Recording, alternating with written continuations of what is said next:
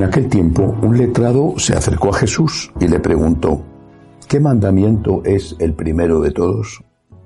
Respondió Jesús, el primero es, escucha, Israel, el Señor nuestro Dios es el único Señor.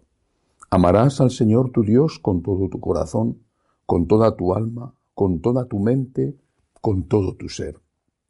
El segundo es este, amarás a tu prójimo como a ti mismo. No hay mandamiento mayor que estos. El letrado replicó, Muy bien, maestro, tienes razón cuando dices que el Señor es uno solo y no hay otro fuera de Él, y que amarlo con todo el corazón, con todo el entendimiento y con todo el ser, y amar al prójimo como a uno mismo, vale más que todos los holocaustos y sacrificios. Jesús Viendo que había respondido sensatamente, le dijo, No estás lejos del reino de Dios. Y nadie se atrevió a hacerle más preguntas. Palabra del Señor. Gloria a ti, Señor Jesús. Es un evangelio que seguramente todos hemos leído y meditado muchas veces. Y como pasa con otros textos, cada vez que lo lees te enseña algo diferente. Por ejemplo, el hecho de que tanto el que pregunta como nuestro Señor y los demás que le rodeaban acepten sin problemas la palabra mandamiento, el concepto de mandamiento. Mandamiento, mandato, obligación, deber. Y esto ya de por sí hoy es provocador. ¿Se puede mandar algo hoy en el ámbito moral, en el ámbito legal? Claro, bajo coacción siempre. No pagas los impuestos, te saltas una regla de tráfico, haces una cosa mala de robo, de violencia, hay siempre amenaza, la policía. Si no hubiera amenaza, seguramente no todos, pero sí muchos, se comportarían como auténticos salvajes. Pero desde el punto de vista moral, no desde el punto de vista legal, ¿se puede hablar de mandamiento, de obligación? Es algo que para muchísimos, para muchos, les resulta una provocación, algo inconcebible. Todo hoy tiene que ser hacer lo que te pide el cuerpo. Las cosas más extravagantes, incluso dañinas, nocivas para la salud, para las relaciones, todo tiene que estar marcado por el me apetece o le apetece. ¿Le gusta? Ah, hombre, si le gusta, si le gusta, pero oiga, eso es malo. Ah, pero si le gusta. Ese sentido desequilibrado de la libertad que no es auténtica libertad porque es caer en la esclavitud a las pasiones, parece que está totalmente reñido con los mandamientos. Repito, los mandamientos legales, por imperativo legal, se hacen porque no queda más remedio. Pero los imperativos morales, los mandamientos morales, esos están prohibidos, están suprimidos. Incluso molesta que alguien diga, es que yo esto no lo quiero hacer porque es mi deber. No, solo ante la ley de los hombres, sino ante la ley de Dios. Eh, eh, la única cosa que no se tolera es que una persona tenga conciencia.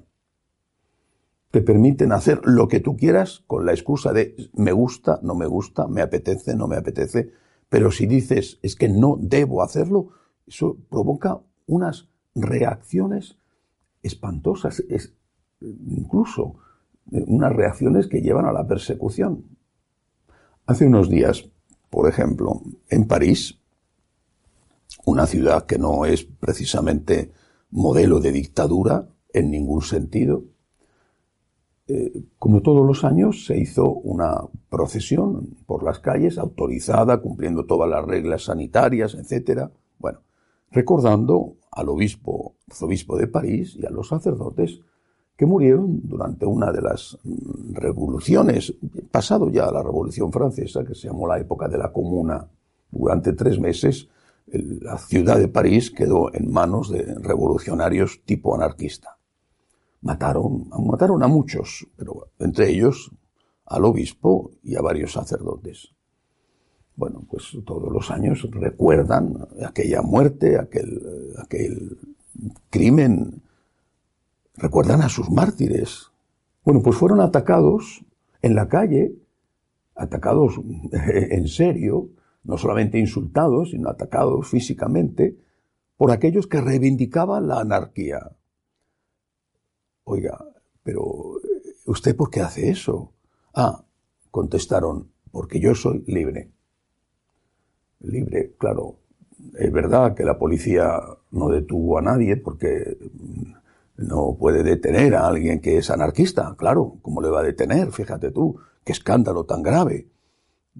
Y allí aquellos que son los sucesores de las víctimas y de los mártires tuvieron que soportar una vez más este otro martirio, en este caso el de los insultos y las amenazas y agresiones físicas.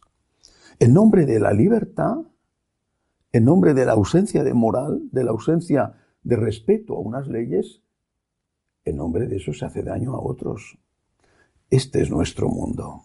Por eso, nosotros católicos, que somos hoy perseguidos más que quizá en la época clásica de los romanos, y somos perseguidos por el mismo motivo que entonces, porque no echamos incienso ante el altar del nuevo emperador, es decir, porque no adoramos los principios que hoy rigen esta sociedad atea y agresiva y secularista, nosotros los cristianos reivindicamos el concepto de mandamiento.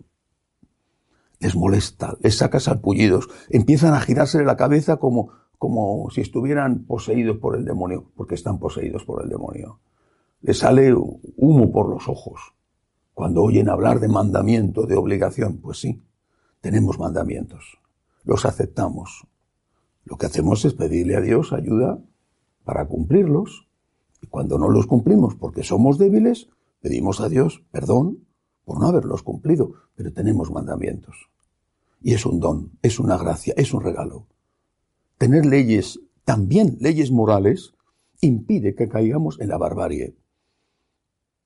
¿A alguien le molesta que existan leyes de tráfico?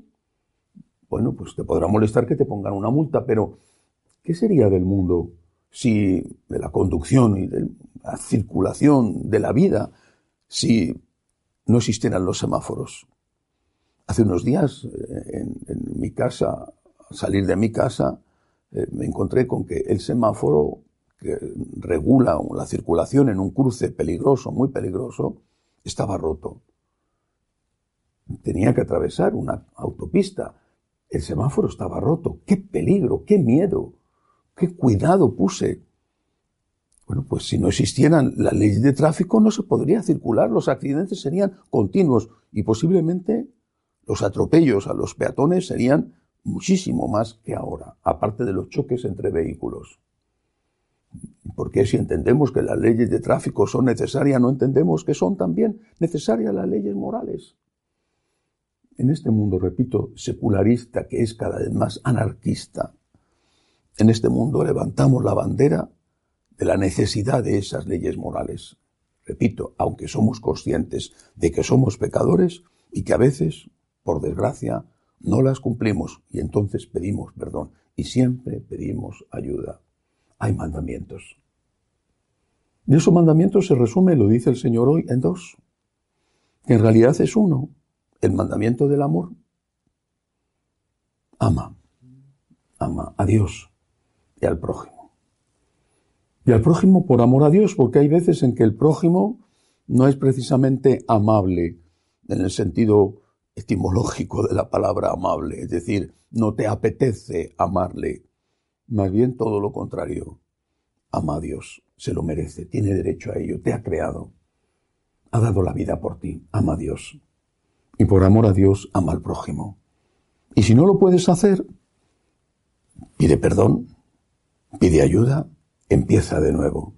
Pero no te engañes a ti mismo diciendo, esto no es malo, o no existen leyes, o solo debo de hacer lo que me apetece, o solo debo de hacer lo que me pide el cuerpo. Dios nos ha amado y le ha costado sangre amarnos. Dios nos ha amado y se ha hecho hombre y ha muerto por nosotros, ha resucitado por nosotros. Ama por amor, por agradecimiento, ama a Dios. Y por amor a Dios, ama al prójimo, aunque el prójimo no se merezca o no te apetezca amarlo. Y así, además de salvar tu alma, estarás ayudando a esta sociedad tan loca que ha suprimido el concepto del deber moral. Que así sea.